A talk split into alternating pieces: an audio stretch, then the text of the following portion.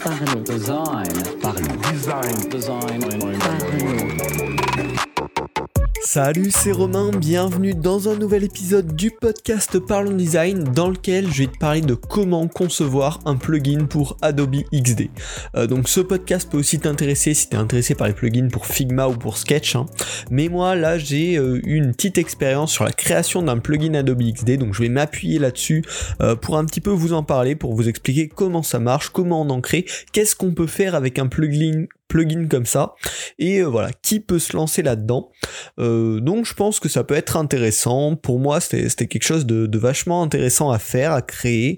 Euh, voilà trouver un petit peu l'idée trouver euh, bah, comment l'intégrer et découvrir un peu le fonctionnement de tout ça. Il est désormais disponible pour tous les utilisateurs d'Adobe XD gratuitement mais on va en parler un petit peu plus tard dans ce podcast.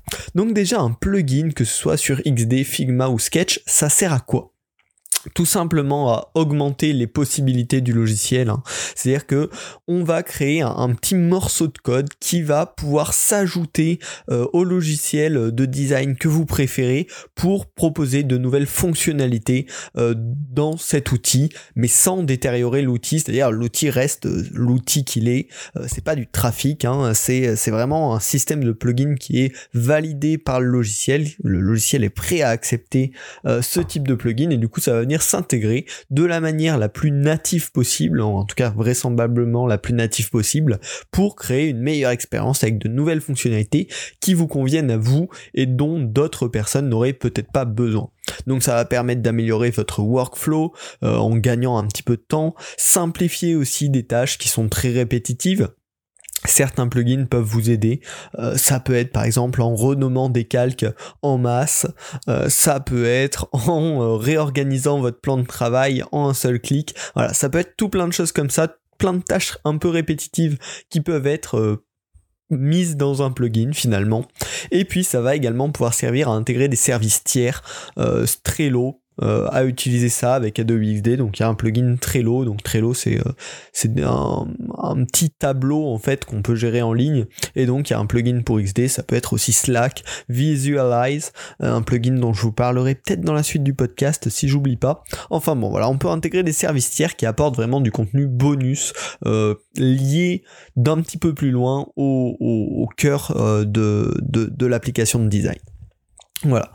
Euh, Aujourd'hui, les plugins, c'est vraiment le cœur de plein de grosses applications. Euh, Sketch fonctionnait énormément avec les plugins. Euh, Figma et XD ont repris voilà ce système de plugin aujourd'hui. Également, on a After Effects hein, pour les effets spéciaux qui jouent énormément, énormément sur le concept de plugin pour gagner du temps dans sa création. Donc, c'est un système qui a fait ses preuves, qui existe depuis longtemps, et puis bah voilà, qui permet vraiment de gagner en productivité. Ça peut être un vrai un vrai intérêt. Et puis, euh, ce qui est joli quand même avec les plugins, c'est que pour une fois, on a vraiment les développeurs et les designers main dans la main, les développeurs qui vont venir aider euh, les designers en automatisant certaines actions. Donc voilà, quand même, quand même, c'est assez beau. Donc désormais, je vais pouvoir vous parler un petit peu du plugin que j'ai créé. Il s'appelle Dark Mode Palette Toggler. Euh, quel process j'ai suivi pour créer ce plugin et quel process je vous recommande donc si vous voulez euh, créer un plugin? C'est déjà la première étape d'identifier un problème, d'identifier un souci que vous rencontrez durant votre processus de design. Là, dans ce cas-là, moi, ça a été la gestion du dark mode. Euh, Aujourd'hui, pour les applications mobiles notamment, il y a le dark mode est quasiment obligatoire, hein, euh, sauf, euh, sauf certaines applications spécifiques. Donc comment on fait pour gérer ce cas-là? Est-ce qu'on a deux fichiers distincts, un fichier light mode et un fichier dark mode? Et puis euh, quand on doit faire une mise à jour, on est obligé d'update les deux. C'est pas bien pratique.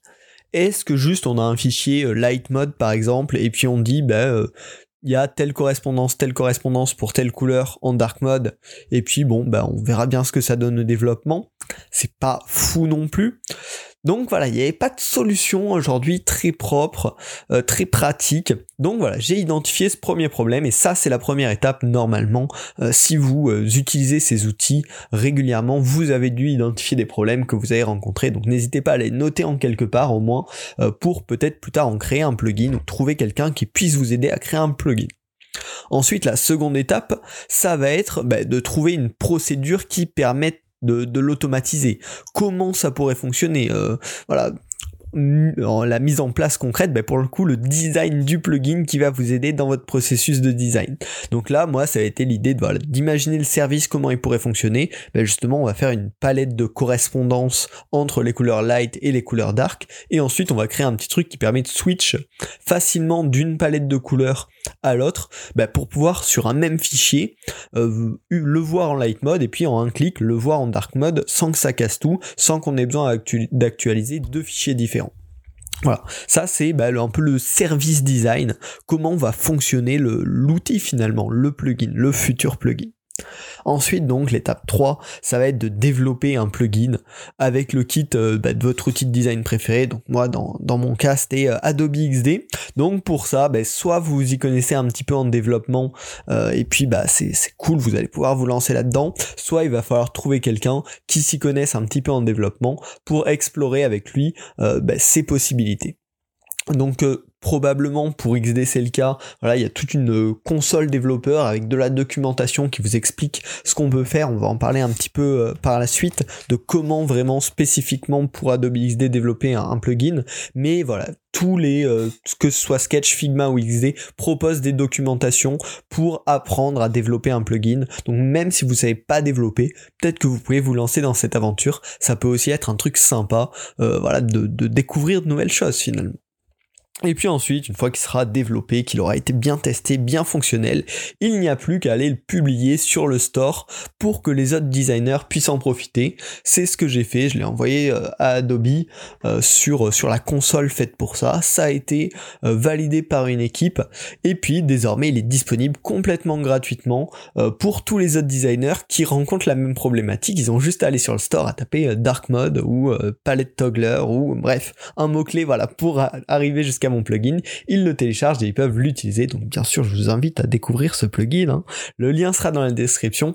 Mais voilà, il y a aussi cette beauté là, c'est qu'au final, on a fait un truc qui nous aide, qui va nous faire gagner du temps au quotidien. Et en plus, bah, ça va peut-être faire gagner du temps euh, à plein d'autres personnes aussi au quotidien.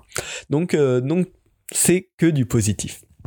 J'espère que ça vous aura un petit peu motivé à, euh, à, vous immiscer dans le monde des plugins pour vos outils de design préférés. Maintenant, on va parler un petit peu de Adobe XD spécifiquement, quelles sont les contraintes techniques et les possibilités euh, qu'on peut avoir en créant un plugin? Déjà, euh, le premier point, c'est que les plugins sont gratuits. Euh, et créer un plugin, proposer un plugin, c'est gratuit. Donc vraiment, c'est une communauté de partage et euh, il y a quand même très peu de plugins qui font de l'argent avec leurs plugins ou en général c'est plus lié à des services externes très avancé, donc faut vraiment faire ça en général, voilà, dans un esprit de partage et pas pour espérer en monter un business. Euh, pour Adobe XD, ce qui est vraiment bien, c'est que pour développer ces plugins, ça utilise des langages web classiques, c'est-à-dire le JS, l'HTML et le CSS, donc vraiment la base avec laquelle vous pouvez faire un site web, euh, voilà, comme, comme, comme, comme on apprend au tout début.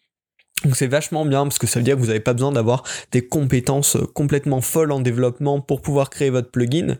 Et euh, sinon, vous pouvez également utiliser euh, React, qui est une librairie JS, plus ou moins un framework JS pour créer des applications également. donc pour ceux qui connaissent React, ça va vous faire gagner du temps, ce sera encore plus efficace. Et vous pourrez donc créer bah, tout simplement un plugin avec React.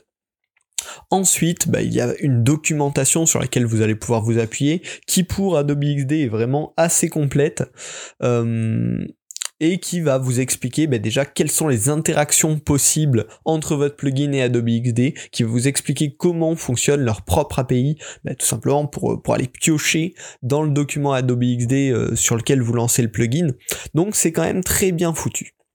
Enfin, le dernier point qui est vachement intéressant et qui permet que les plugins ne dénaturent pas les différentes applications, c'est qu'il y a le style Adobe XD qui est déjà prêt à l'emploi pour créer un plugin cohérent. C'est-à-dire que sur vos boutons, euh, sur vos listes, sur voilà vos différents éléments, vous pourrez appliquer des classes de style et vos boutons prendront l'apparence qu'a le logiciel.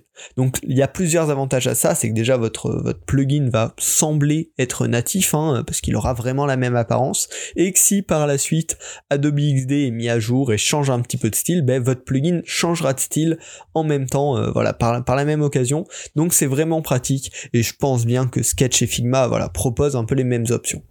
Voilà, maintenant si ça vous a donné un petit peu envie, euh, si vous avez envie de vous lancer et peut-être de résoudre un de vos problèmes qui vous enquiquine depuis des semaines voire des mois, quelles sont les possibilités, qu'est-ce qu'on peut faire avec un plugin dans Adobe XD Déjà on peut créer des éléments, on peut modifier des éléments, donc que ce soit leur couleur, leur taille, leur bordure. On peut également lire des données dans le fichier XD, ça peut être intéressant pour diverses utilisations.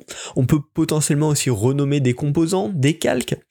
Euh, et puis après, voilà, faut aller explorer la documentation pour voir toutes les possibilités et pour voir à quels besoins vous pouvez répondre et auxquels vous ne pouvez pas, euh, parce qu'il y a bien sûr certaines limitations. Mais en tout cas, c'est assez large et ça devrait vous permettre de, répondre en tout cas à un énorme tas de problématiques.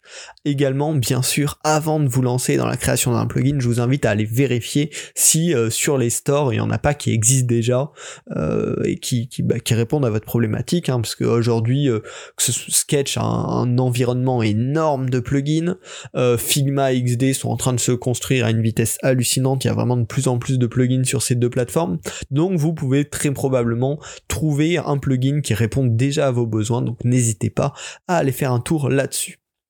Et bien sûr, une fois que vous avez créé un plugin, n'oubliez pas de le publier euh, bah voilà, sur le store de votre plateforme. Hein. Ça permet de partager aux autres designers, de résoudre aussi leurs problèmes.